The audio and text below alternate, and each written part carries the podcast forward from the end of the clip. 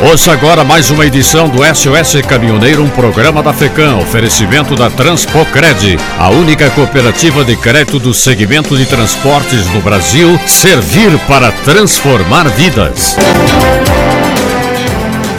Um caminhoneiro de 51 anos de idade morreu após ser picado por uma serpente às margens da BR-163, próximo ao município de Moraes Almeida, no Pará. O motorista estava com uma carga com destino àquele estado e, durante o trajeto, resolveu fazer uma pequena parada para fazer xixi em uma vegetação às margens da estrada, quando foi picado por uma cobra venenosa. O corpo do caminhoneiro foi encontrado em meio à vegetação, a 100 metros do caminhão, que permanecia ainda ligado às margens da rodovia. De acordo com informações, o caminhoneiro foi localizado por um outro motorista que trafegava pelo local e percebeu que havia um caminhão parado na rodovia sem ninguém ao redor, e o mesmo resolveu olhar nas proximidades quando encontrou o corpo caído. Nas redes sociais, algumas pessoas cogitaram que a morte poderia ter sido por outro motivo, já que o veneno de uma cobra venenosa poderia levar horas e horas para levar uma pessoa a óbito. A polícia agora investiga esse caso.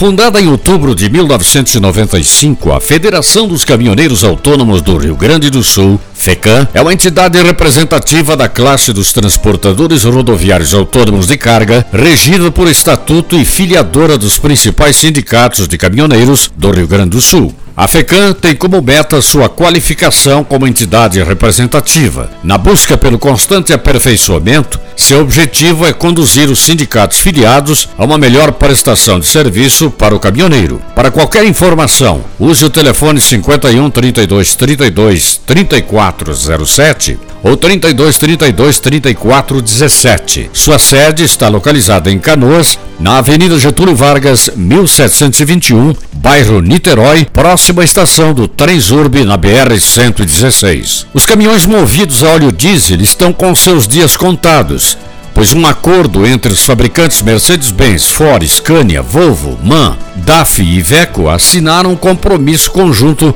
para dar fim aos motores a diesel, mas a enorme frota de caminhões no continente ainda estará em circulação por um bom tempo.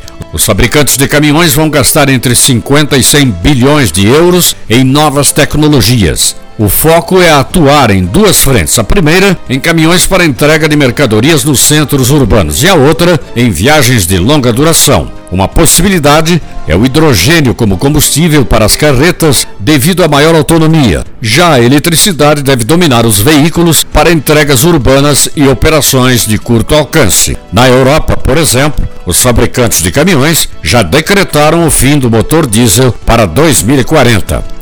A União Europeia anunciou que tem o objetivo de pôr fim aos motores a combustão por gasolina e diesel nos carros a partir de 2035. Esta foi mais uma edição do SOS Caminhoneiro, um programa da FECAM, oferecimento da Transpocred, a única cooperativa de crédito do segmento de transporte no Brasil. Servir para transformar vidas.